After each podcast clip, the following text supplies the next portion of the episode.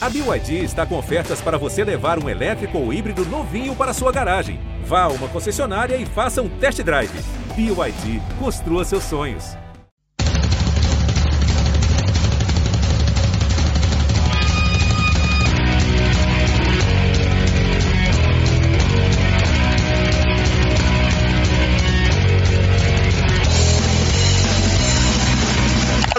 Y por supuesto también está contraatacando pelota arriba. ¡El centro y el cabezazo de Bruno Enrique, gol.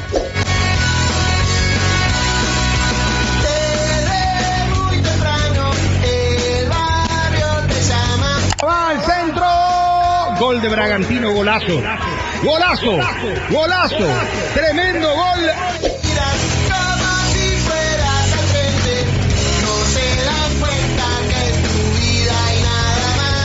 Jugador brasileño, el 28, Pedro Rocha, justo. Mira quién lo hace. Rocha.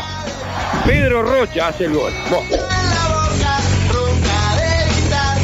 Estamos observando cuando finaliza el partido y cómo comienzan los incidentes.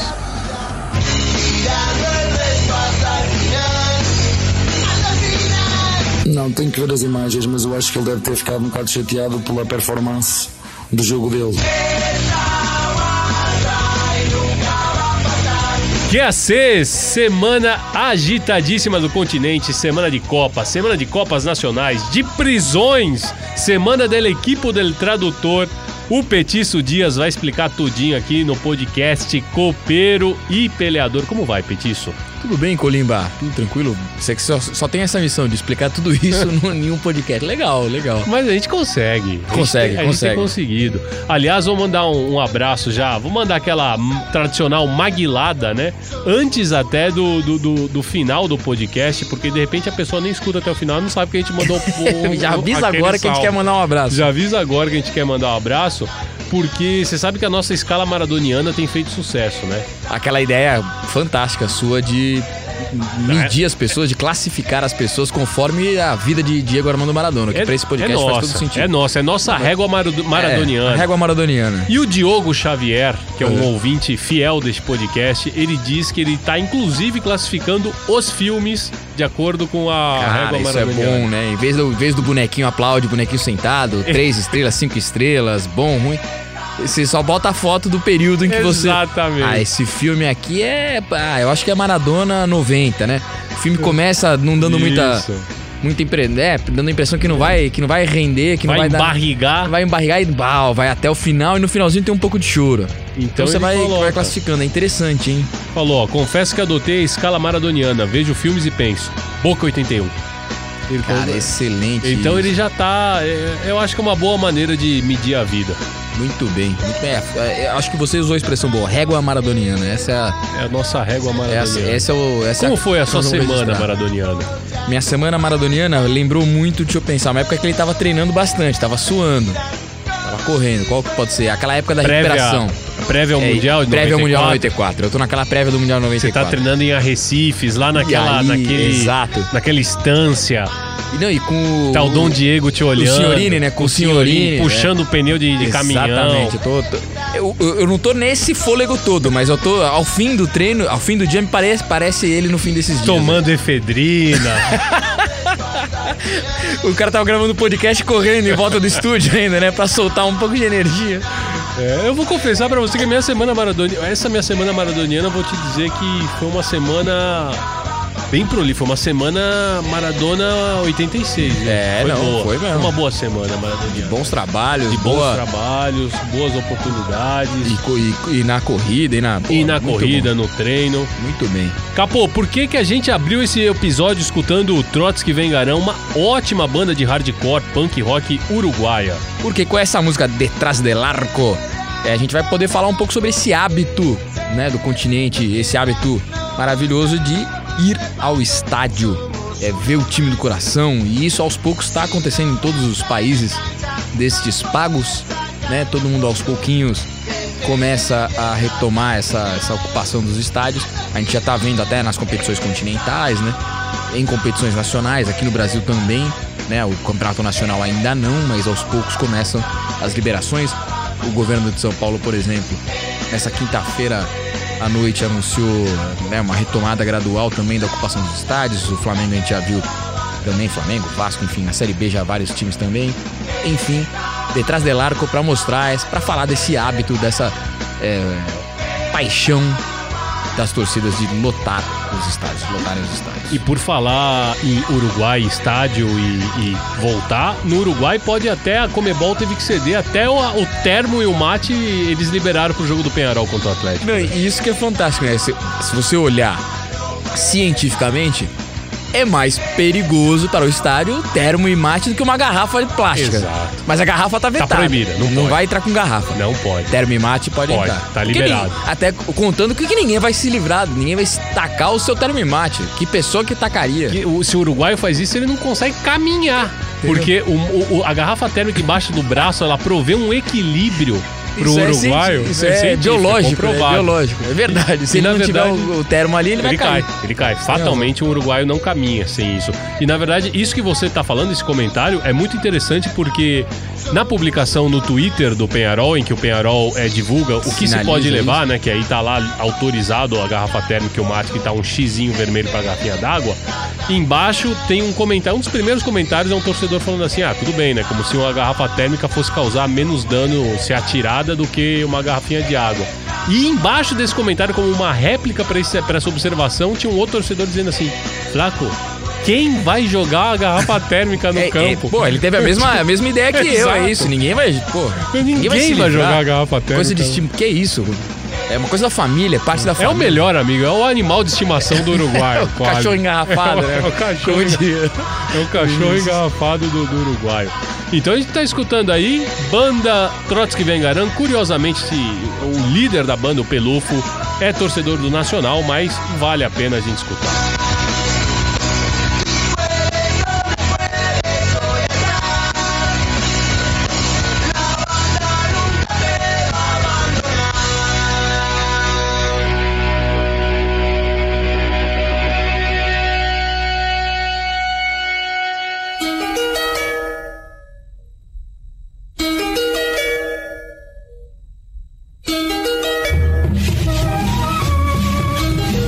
Copa Sul-Americana, Petiço Dias, Bragantino 2, Libertar 0, pra surpresa de alguém?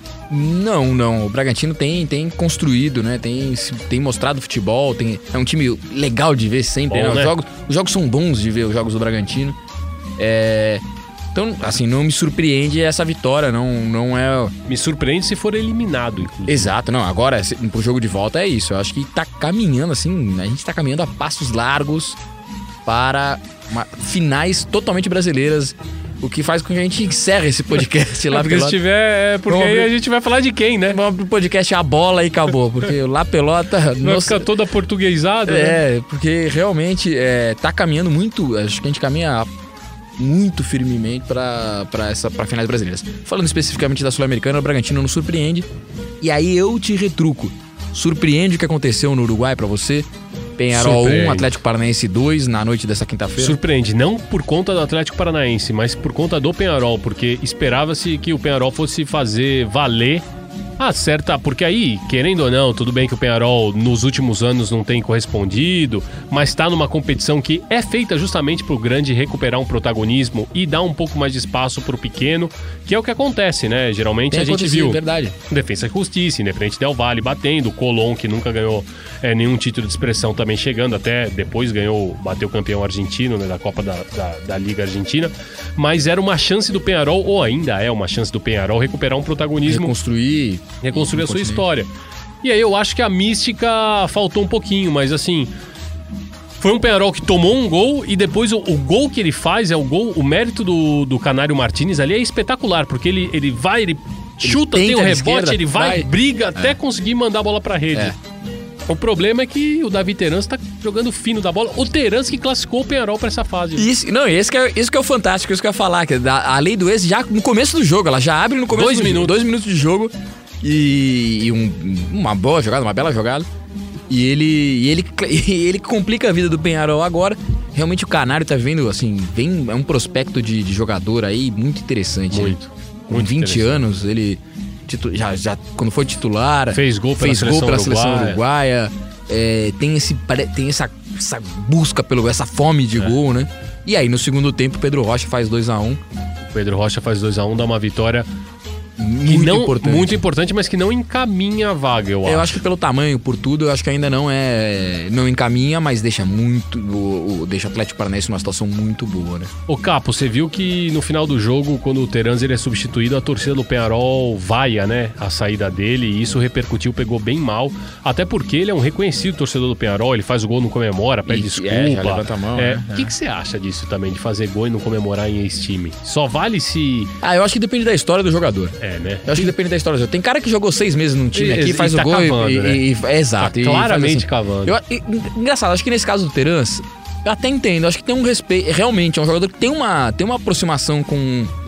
Com a torcida, né? Com, com o time, né? Com a torcida a gente tá vendo que nem tanto, mas Nem- com o time. Da parte dele tem, né? Da tua parte da É, torcida é, que parece que eu, eu acho isso. Eu, não- eu, eu- a princípio, tendo a. Não gosto, porque, cara, você tá jogando pelo, pelo seu time, você tá- tem que dar tudo, 100%. Você não tem que. E você fazer o gol. é, não tem por que você segurar, é a hora da tua explosão.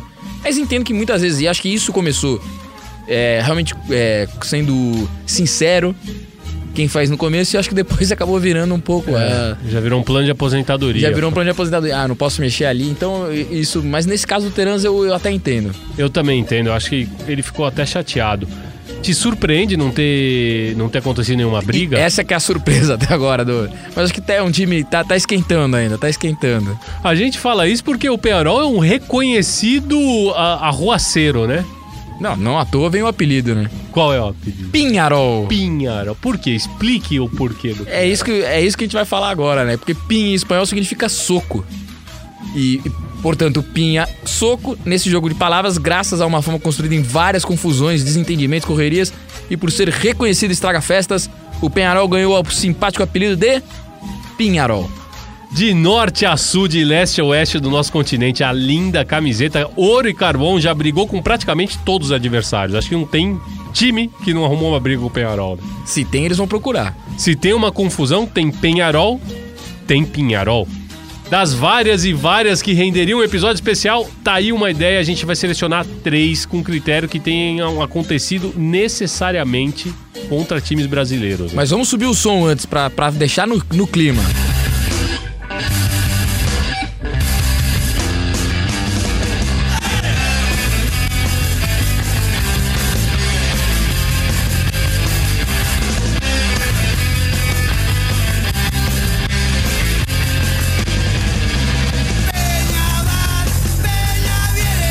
Bom, um primeiro episódio que a gente já selecionou é- é de 1993. O estádio é o antigo estádio olímpico do Grêmio, né?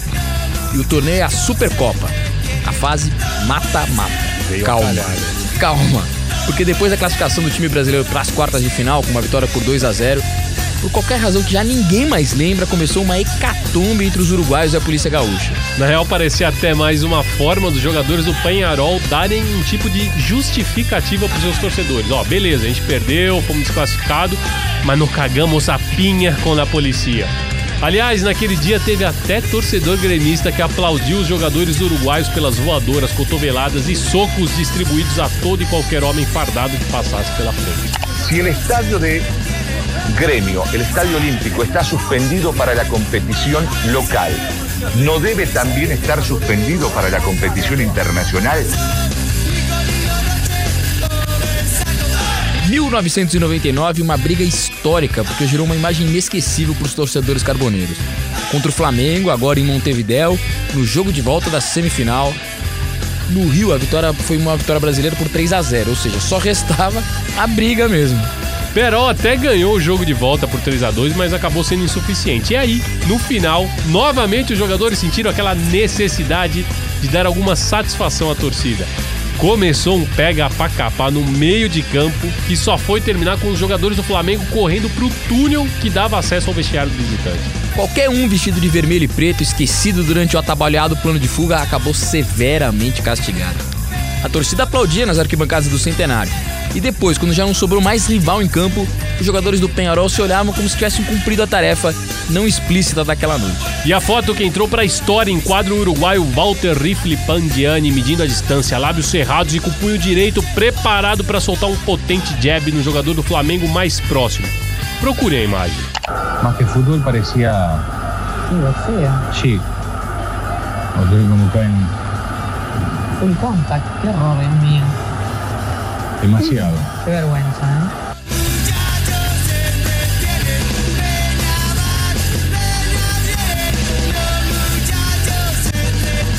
E agora a gente vai pra final da Libertadores de 2011 contra o Santos. Já não tá tão longe na memória, mas querendo ou não, já são 10 anos. Claro, no total estilo Penharol, alô Penharol, foi depois do jogo. Mas dessa vez, segundo a apuração de quem estava cobrindo a partida, a confusão não começou com os uruguaios. Um torcedor do Santos, entre vários que invadiram o campo depois do apito final, resolveu provocar os jogadores do Penharol. Teria sido uma ideia melhor se ele passasse por um posto de gasolina durante o reabastecimento com dois isqueiros acesos, né? Porque provocar jogador do Penharol, você sabe o que vai dar. Na final da Libertadores, Depois de ter perdido. depois de ter perdido. Se quieren pelear los jugadores de Peñarol y se armó una catombe. Y ahora participan también los jugadores del Santos. Una batalla campal. El tema es que ingresaron algunos hinchas de Santos a pegar.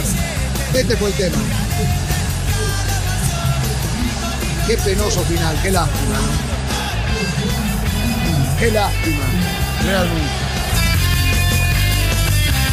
Eu acho que a briga que eu mais me lembro, é claro que é de 2011, é muito recente. Então a gente já se lembra. Mas a briga contra o Flamengo, eu, me- eu tenho ela gravada assim na Cara, minha pra mim é engraçado que eu lembro muito da de 93. Com o Grêmio. Muito marcante, assim. É, é mais moleque, eu tinha 10 anos, baixo. Assusta ver um policial apanhando, você- né? É, eu não entendi daquela cena, mas e, e- e o que você falou é verdade. Tinha um pouco de vibração também da torcida do Grêmio com o que tava acontecendo. É, é, essa cena eu lembro muito claramente, assim, eu lembro da. Eu tenho a imagem da. da- de me. né? Eu, eu me vejo olhando a, aquela cena. E é isso, ficou muito marcante. E, é- é- e a gente pode botar outras aí, né? Felipe Melo, vou bater em uruguaio. É, tem, tem, tem. A do Felipe Melo, eu vou, eu vou dizer uma coisa que eu fico com a impressão. O Felipe Melo bateu no Matias Mier lá, né? Sim. Que era o único que não queria brigar. É, eu tenho a é. total impressão que era o único. Tudo bem, ele, tava, ele vai correndo pra cima do Felipe Melo, mas ele, ele vai correndo até num. Meio que numa. Ele Meio não vai. Ele não vai. tá especulando. É. eu não sei se ele não daria ele- um soco mas também. Ele, ele, é, ele foi totalmente. Ele foi muito novato. É, foi novato, foi novato. E aí a Agora. briga continua, enfim. A gente tem, tem outras lembranças de brigas do Penharol, né? E se for pegar, tem contra o Boca, o Huracan. Ah, não, não, não. Contra o Nacional, tem sempre. né? Aí Tem já é- Duas é, vezes é. preso, o saudoso Morro Garcia, falecido é, este ano. Ele foi preso também depois de um jogo, mas o Morro já atuando pelo Nacional. Não, mas ele Nacional. foi preso junto com outros jogadores do Penharol por conta de uma briga. Eu acho que é. é- é- é- e eu fiquei sempre com essa impressão. De que o- pro Penharol é quase que uma obrigação. Se eles não conseguem a vaga ou a vitória, a gente tem que dar uma satisfação, a gente tem que brigar. Não pode sair assim, né? Pode sair Liso. assim.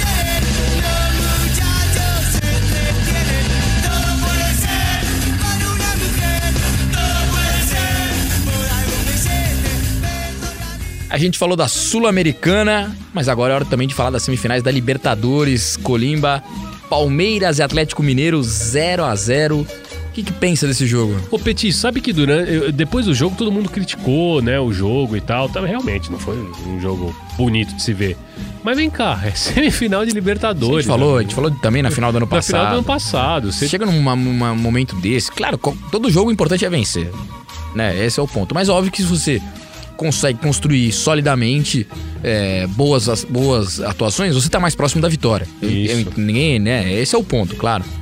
Mas quando você chega numa semifinal de Libertadores, faltando três jogos pra você ser campeão, pra glória eterna, tá boa. é aí não é isso. Também você vai, você vai diminuir os seus riscos. Você vai tentar re- reduzir o, o seu risco pra, pra, Isso. pra conseguir chegar lá.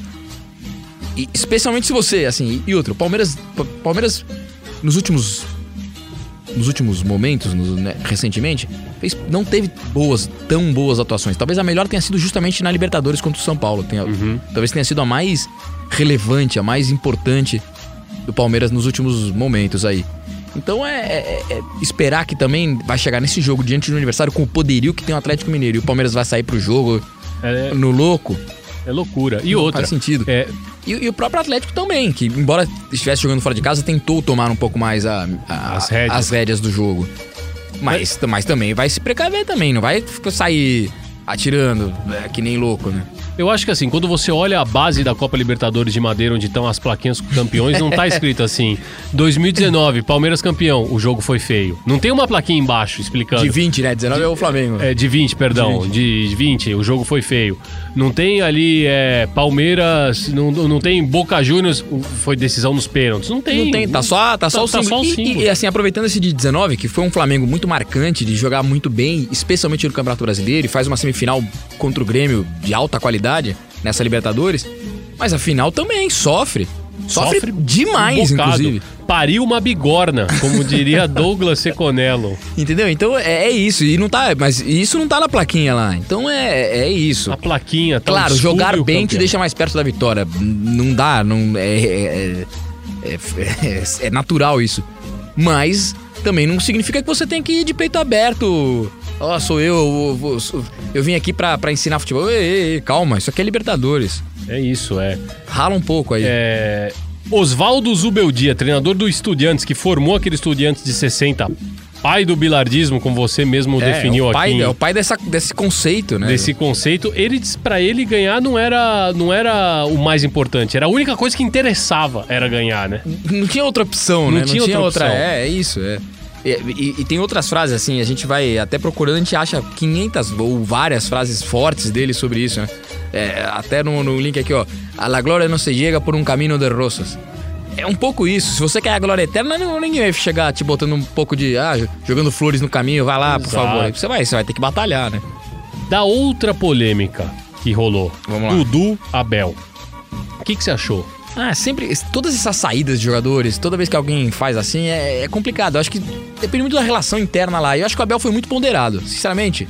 Vamos Ele, ver. ele nem tinha visto, Ele né? não tinha visto, e acho que é isso. Ele, ele queria ver. Vamos, vamos ouvir o que ele falou. Abel, o Dudu não gostou de ser substituído ao dar lugar para o Wesley.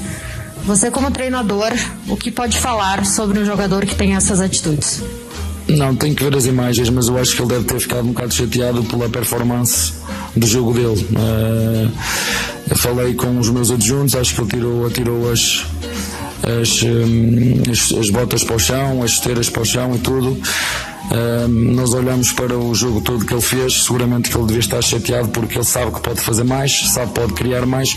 Talvez tenha ficado chateado por o rendimento dele não ter sido o melhor, mas já disse fruto por também uma marcação muito forte. Se vocês vi- viram na primeira parte, o lateral direito do, do Atlético Mineiro andava atrás do Dudu eh, por todo lado. Foi um- uma troca que eu fiz e hum, tem que ver tem que ver outra vez as imagens. Hum, nós se foi se- tem que tem que ver o que é que ele fez como como o fez qual foi a intenção que o fez. E, hum, e conversar. Já disse que aqui ninguém está acima dos interesses da equipa e todos os assuntos que temos resolvemos eh, cara na cara frente na frente. Acho que não foi mal educado.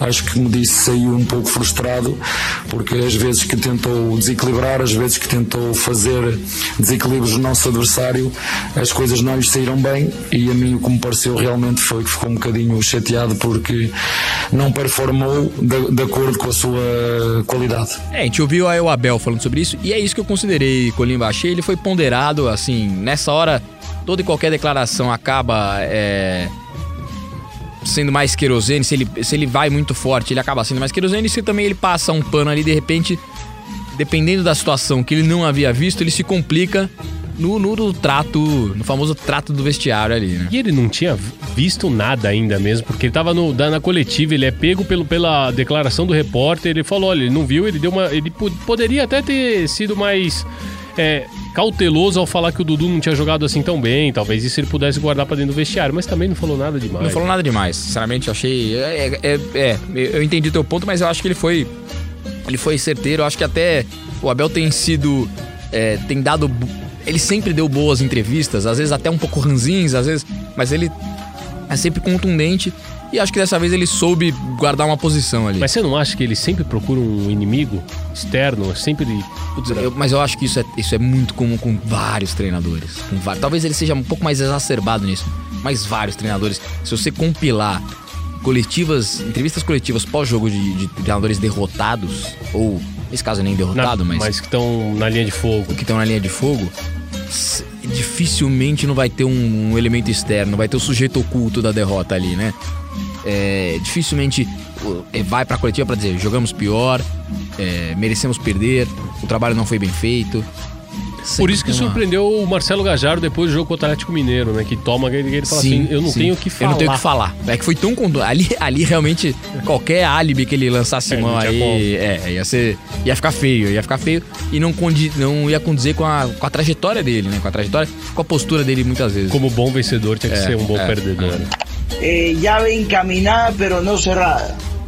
Y creo que ese podría ser el, el resumen de todo esto. Flamengo 2, Barcelona 0.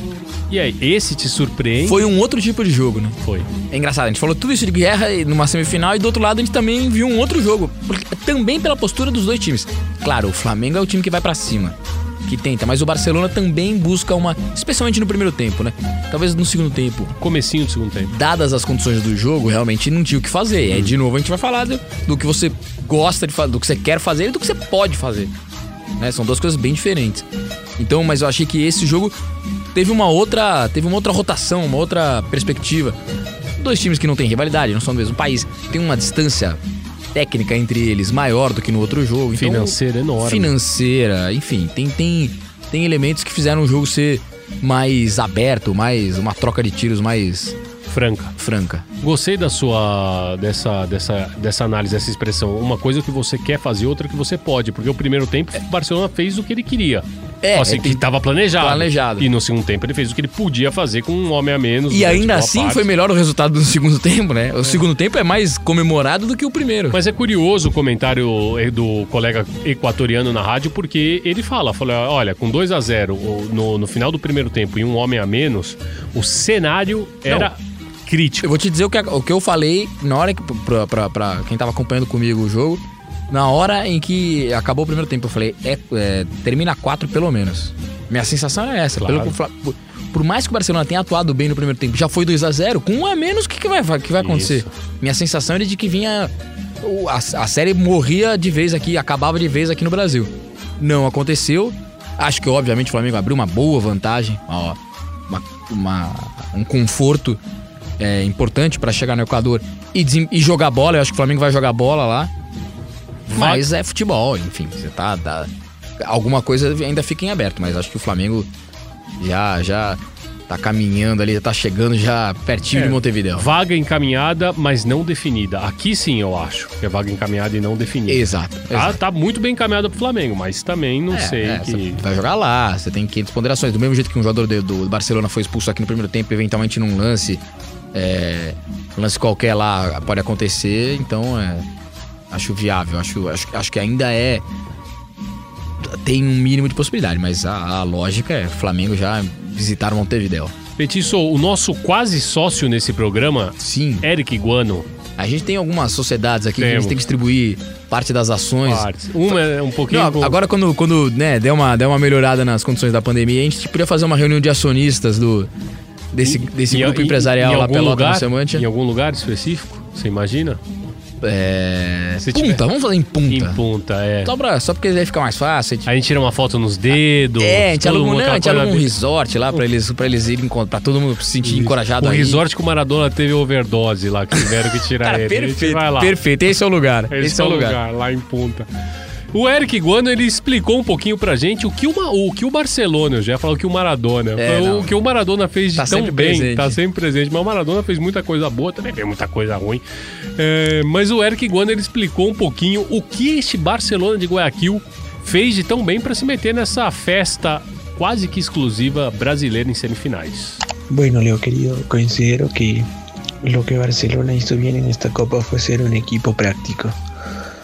Realmente la táctica y la, la idea práctica que tiene Fabián Bustos, o la que planteó sobre todo Fabián Bustos jugando en condición de visitante entre equipos de, de mucho estirpe, de mucha jerarquía, fue eh, la clave para que Barcelona logre meterse en semifinales de copa. Hay que recordar que Barcelona viene de más a menos en cuanto se refiere a su nivel. Entonces creo que lo que hizo bien Barcelona en esta copa fue ser un equipo práctico, un equipo muy táctico. Fue a buscar siempre lo que necesitó, no más de eso y de momento Bustos le ha dado buen resultado. Eric Guano aí, então, apresenta pra gente uma, uma, uma teoria que faz muito sentido, realmente, né? Foi de mais a menos, tá, tá acabando o gás do Barcelona. Parece, né? É verdade, é verdade. Assim, se você olhar em termos de atuação, ele vem perdendo o fôlego, né? Vem perdendo a toada, vem perdendo o ritmo é, nesses, né, ao longo do, do, de todo esse processo da Libertadores, o que é uma ótima notícia pro Flamengo. Isso. Né, pro, tor pro torcedor flamenguista, isso. Ou seja, está acabando o gás agora, imagina para mais Vai uma chegar no mais, cheiro. mais, um, é, é, mais, mais uma semana aí. Talvez não, não dê pra chegar. Mas é, é ficar de olho nisso. E, e, assim, é, é complicado. Mas que, já que baita vitória pro Barcelona em ter furado essa semifinal já, né? Tremenda, né? É, Ter- é meio- Porque querendo ou não, eliminar um, um argentino, depois eliminar um brasileiro. Brasileiro, equipes fortes do É, continente. não, não pegou um peruano, É, um, um chileno, que seria talvez uma força mais. Ainda que não igual. esteja nos melhores momentos, né? Vélez e Fluminense, obviamente, já tiveram momentos mais é, gloriosos, equipes mais fortes, mas é, deixar no caminho esse e furar, e, e de novo, se a gente voltar desde 2017, só ele furou brasileiros e argentinos. Alguma coisa tá sendo bem feita. né? Barcelona se tornou o clube com mais. Clube equatoriano com mais semifinais, são nove. É o clube equatoriano que chegou a duas E finais. outra, quantas vezes você vai poder dizer que o Barcelona de Guayaquil tá mais forte que o de lá? Não. Quantas tem, vezes na não história você vai poder Não dizer isso? É o verdadeiro Barcelona, a gente já Nesse, não, nesse exato momento, olha, eu, eu me arrisco que dá, dá pra encarar. Dá pra encarar, realmente, esse Barcelona hoje enche de orgulho qualquer catalão. Qualquer.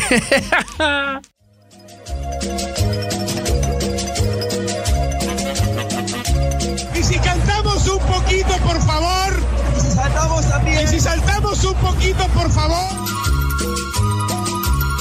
Chegou o momento do nosso Curtita e al Pé com as três notícias que você precisa saber ou não do nosso futebol sul-americano.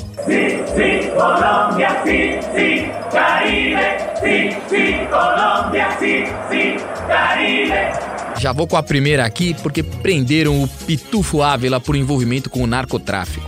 A polícia italiana prendeu em Nápoles o ex-jogador colombiano Antoniel Pitufo de Ávila. Ele era procurado desde 2004 por acusações de um suposto envolvimento com o tráfico internacional de drogas.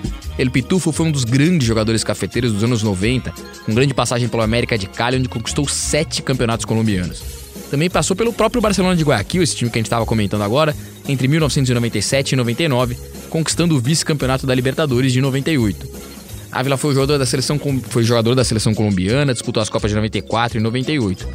Em 97, durante as eliminatórias para o Mundial da França, a Colômbia venceu o Equador graças aos gols dele, do atacante que depois da partida dedicou aos irmãos Rodrigues Orejuela, que nada mais nada menos que eram os chefes do cartel de Cali. Essa vitória dedico às pessoas que estão privadas de liberdade. Eu acho que não há necessidade de dar nomes, mas com muito amor e com muita humildade, eu dedico a eles, Gilberto e Miguel, disse à época, se contradizendo e dando os nomes. Ele fala que eu não vou dar nome. Não vou dar nome, mas é pra vocês dois. El Pitufo é o colombiano com mais gols na história da Copa Libertadores. Foram 29 gritos, a maioria pela América de Cali, 27 deles, né? E é o sexto maior artilheiro do torneio. Mas ele não é o único jogador colombiano preso por suposto envolvimento com o tráfico de drogas. Isso é uma coisa histórica, né? Antes deles, o ex-goleiro John Viafra, campeão da Libertadores em 2004 com o C Caldas, que foi extraditado aos Estados Unidos. Luiz Alfonso Bendito Fajardo, que disputou a Copa da Itália em 1990. Omar Torocanhas, ex-jogador do Atlético Nacional, morto durante um tiroteio em 93. Wilson Pérez, que também jogou a Copa dos Estados Unidos e foi preso tentando embarcar com um pacote de cocaína. E Diego Leão Osório, ex-Santa Fé, Independente Medellín, Atlético Nacional, condenado em 2019 por fabricação e venda de drogas. O sujeito fabricava até. É, não era só distribuição. Não era só né? Ele distribuição. tra- atuava em vários ramos. É, é uma ligação histórica, né? A gente vê é, é, como estão muito, estão muito próximos, né? Isso desde, desde a época dos grandes cartéis ali, que a gente tá falando dos anos 80, 90. É, como essa relação dos jogadores e do- dos grandes traficantes, muitas vezes financiando times. É uma coisa complicada. Complicadíssimo. E pra você que quiser saber um pouco mais disso, a gente tem um episódio especial do La Pelota no Semante, o de número 52, procurem aí, que é dedicado exclusivamente ao narcofutebol. Tenemos que hablar de Anthony de Ávila, jugador histórico del América de Cali, dicho sea de paso, está metido en un problema de drogas en Italia, fue capturado. Es correcto, Paula, y con el cordial saludo. Lamentablemente sí, y son delitos cometidos, según medios italianos, desde 2004. O sea que llevaba prófugo cerca de 17 años de la justicia. Regresó a Nápoles y allá precisamente lo capturaron. Goleador histórico del América. Claro, pero por supuesto, lo recuerdo muchísimo de esas épocas gloriosas del América. Qué tristeza. ¡Vamos, Argentina! ¡Vamos! ¡Vamos todavía, Argentina, viejo nomás! ¡Vamos, carajo! Esse é o equipo del tradutor. A Copa Argentina está a caminho de definir todos os seus semifinalistas. O Boca Juniors é o primeiro classificado. Neste lado da chave, ele vai encarar quem passar entre Argentinos Júniors e Santelmo. E do outro lado, as quartas de final colocaram frente a frente o Temperley e o Tajeres em um jogo, e no outro, Tigre contra Godoy Cruz. Vale lembrar que a Copa Argentina é disputada toda ela em jogo único e em campo neutro. Mas é justamente sobre o Godoy Cruz que a gente quer falar, porque o time de Mendoza eliminou num jogo emocionante o Racing Clube de Avejaneda. Depois de um cardíaco empate no tempo normal, foi 3 a 3 o Tomba eliminou a Academia na disputa por pênaltis. Mas isso foi só uma parte do que rolou do mais legal, assim, né? Porque é, o time, né, o Godoy Cruz, ele é dirigido por Diego Flores. O Diego Flores ele era tradutor do Marcelo Bielsa nos primeiros anos de trabalho dele no Leeds United, na Inglaterra. E aí, com a classificação garantida, com os jogadores do Godoy Cruz comemorando ali lá no, no meio de campo, o que, que eles fizeram? Eles readaptaram um cantito muito comum na Argentina, né? Tem aquele Borão Bombom Borão Bombom, que ficou muito conhecido, é el equipo del Narigón, né? Por Sim, Bilardo. sim. Eles mudaram, agora é Borão Bombom Borão Bombom, es el equipo del tradutor. Merecem o Grêmio ou não merecem o Pro Grêmio compa- Latino? Baita composição, né? Entreguem logo a taça, né? Entreguem logo a taça. Não, muito legal. E é, e é homenagem ao cara, né? Ao treinador ali que tava, enfim, buscando, buscando sua carreira. Muito legal. Imagina ele vendo isso.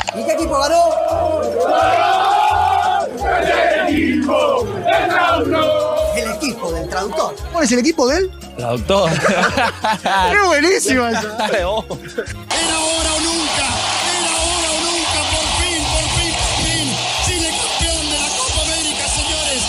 agora a gente vai com outro personagem argentino, esse sempre cercado de polêmica, porque Javier Castrilli presidirá a comissão de arbitragem no Chile. O ex-árbitro argentino Javier Castrilli, muito amigo dos torcedores da portuguesa, muito amigo, foi anunciado como presidente da comissão de arbitragem do Chile. Castrilli estava trabalhando como comentarista na ESPN Argentina. Ele assume o lugar de Jorge Osório, que renunciou ao cargo depois de um ano e de muitas críticas. Conhecido como El Sheriff durante os 20 anos que atuou como árbitro profissional, Castrilli sempre foi extremamente autoritário e também polêmico. Também tem algumas histórias curiosas. Em 92, por exemplo, o pulso não tremeu e ele expulsou três jogadores do River e depois o técnico Daniel Passarella num jogo contra o News. Em 96, num Vélez Boca, ele mandou para fora de campo o mesmíssimo Diego Armando Maradona, que foi cobrar explicações e foi solenemente ignorado pelo árbitro, que depois desa- desatou uma típica fúria maradoniana. A gente já mostrou aqui também, tem episódio que a gente conta bem essa história. Castrilli sempre cercado de polêmicas e agora assumindo a, a arbitragem lá no Chile. Maestro, pero usted está muerto, no está muerto. Explíqueme, por favor, se lo pido. Pero estamos hablando como hombres y como seres humanos. No te, no te va a contestar, pero, pero no te va a contestar. No te va a contestar, es un motor. Hermano, hermano, no te lo que digo. No te lo que digo. No te lo que No te lo que. Bom, aqui no Brasil a gente lembra sempre dele, né? Muito por o que aconteceu em 98 na semifinal do Paulistão entre Português e Corinthians. Castelli deu um polêmico toque de mão do zagueiro César dentro da área, quando todos viram a bola bater no peito desse jogador da Portuguesa. Rincon fez o gol e colocou o Corinthians na final daquele Campeonato Paulista. E aí ele, o Castelli virou um personagem aqui, né? Virou sempre lembrado por esse jogo. É, o Castrilli ele é muito lembrado pelos brasileiros por conta disso. Ele não vai ser o primeiro argentino, inclusive, que vai comandar uma, uma A comissão lá no a Chile. comissão no Chile, na verdade. E o Horácio, isso porque o Horácio Elizondo, também o ex-árbitro, ele já comanda lá na Associação de Futebol Paraguaio. Então, tem assim um know-how é, de Exportando, arbitragem em Argentina? Que louco, né? É, ao longo, ao longo dos últimos tempos, é, eles dominaram um pouco o continente Não, nesse Pitana sentido. foi- É, foi muito é, bem, né? Pitana foi- ficou muito marcado.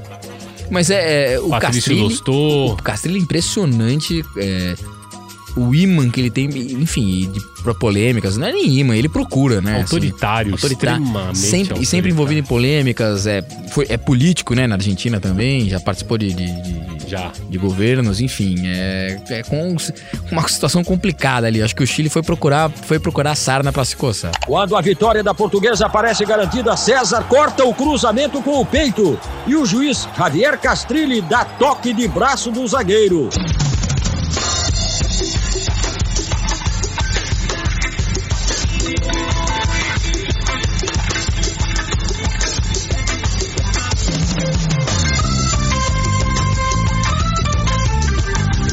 Petiço, fechamos mais uma edição do nosso podcast Copeiro e Peleador ao som de Monorrelojeiro, do grupo de ska argentino Capanga, que é um ótimo grupo, por sinal. Por que, que a gente tá tocando essa música? Porque em 1996, ou seja, 25 anos atrás, o então governador da província de Buenos Aires, Eduardo Dualde, que depois seria um dos cinco presidentes que a Argentina teve naqueles 12 dias do caos de 2001, né? O Dualde colocou um toque de recolher nas baladas de Buenos Aires, que só podiam funcionar até as 4 da manhã, aos sábados e feriados, e até as 2 da matina, durante sextas e domingos. Pode parecer até exagerado, mas quem já frequentou La Noche Portenha, como tanto fez Petiço Dias, sabe que a essa hora os argentinos ainda estão em La Prévia, ou seja, eles estão reunidos na casa de alguém tomando aquele copetim pra baratear os custos do rolê, né? Porque não vai tomar na balada que é mais caro. E eles só saem pro boliche lá pelas 5 da madrugada, é um despropósito total, né? E esse, esse, esse hábito deles já aconteceu, por exemplo, de amigos argentinos que vieram pro Brasil. E, e aí, ó, ah, onde, onde a gente pode ir e tal. E indiquei lugares aí. Aí eles. É, daí no dia seguinte falei, e aí? Foram lá, gostaram? Tá? É, acho que a gente chegou um pouco tarde. claro, mas o que você tava fazendo? Não, a gente chegou lá, a gente, a gente ficou aquecendo, ficou esquentando em casa aqui até sei lá que horas. Falei, aqui vai tá fechando aqui, tá Mas fechando. exatamente. E aí eles, aí eles depois, ao longo da semana, eu fui falando com eles assim. Eles falaram, não, agora a gente entendeu qual que é o esquema, né? Porque eles iam. A ideia deles era. Não, fica, fica em casa, aí, como você falou, vai lá, vai tomando um negocinho, se preparando, se- arrumando, só que, pô, eles saem. E, é isso mesmo, eles saem de lá. é, Muito tarde. Tanto que é, lugares na Argentina não abrem antes das duas da manhã, nem abre. Você, tipo, você passa na porta ali, o cara vai começar a abrir, o porteiro vai É começar, é, né, o trabalho ali, formar uma certa fila ali, duas e pouco. É muito louco, eu nunca entendi isso também. E eu lembro, por exemplo, no. é, Mas será que, será que é, é, além, é, é um hábito de lá, mas é, me dá, sabe o que me dá a sensação? Que também tem um pouco da, da, da, é, da herança é, espanhola, talvez, nesse sentido. Eu acho que também é um pouco de curtir a noite. É, a noite- ce- É que di- diziam que era por conta da cesta, na Isso, que verdade. você, a- você adia quase todo, todo, Isso. todo dia, né? Então Porque você- eles dormam, eles dormiam a cesta É. mesmo de quatro horas no meio da tarde e aí retomava um pouco retomava às trabalhar, oito tá? da Então você vai- noite e vai, Isso. e vai empurrando tudo, Isso, né? vai empurrando real. tudo. Eu acho que tem um pouco dessa tradição, mas é, é muito, é muito marcado lá, né? Como, como uma coisa do Argentina, assim. É muito louco, eu também não entendia. Eu saía, me reunia com, com os meus amigos lá. Que você já sabe muito bem, gordo, flaco, Gordo, cabeção. São sempre os mesmos, né? Eu me reunia com eles lá e não tinha. E, e- e aí eles falavam assim: El "Vamos pelado." sair." El, pe, el pela. Falei, Como é que a gente vai ser essa hora, velho? Não, eu já tava dormindo no sofá. Já, já, tinha- pra mim não dá não, né? Tá, não tinha a menor condição. Petiço, lembrando que você encontra o La Pelota no Semantia no ge.globo barra podcasts, né? E também no seu tocador favorito de podcasts, seja na Apple Podcasts, no Google Podcasts, no Pocket Casts e também no Spotify. Assine e siga o nosso programa no seu tocador, porque aí sempre que a gente tiver um episódio novo, ele vai aparecer pra você. O La Pelota tem a produção o roteiro do Léo Lepre, a edição primorosa de La Fiera Suaide e a curadoria fundamental del Petiço Dias. A coordenação é dos capos, os capos de verdade, Rafael Barros e Andrés Amaral. Nos vemos! Nos vemos!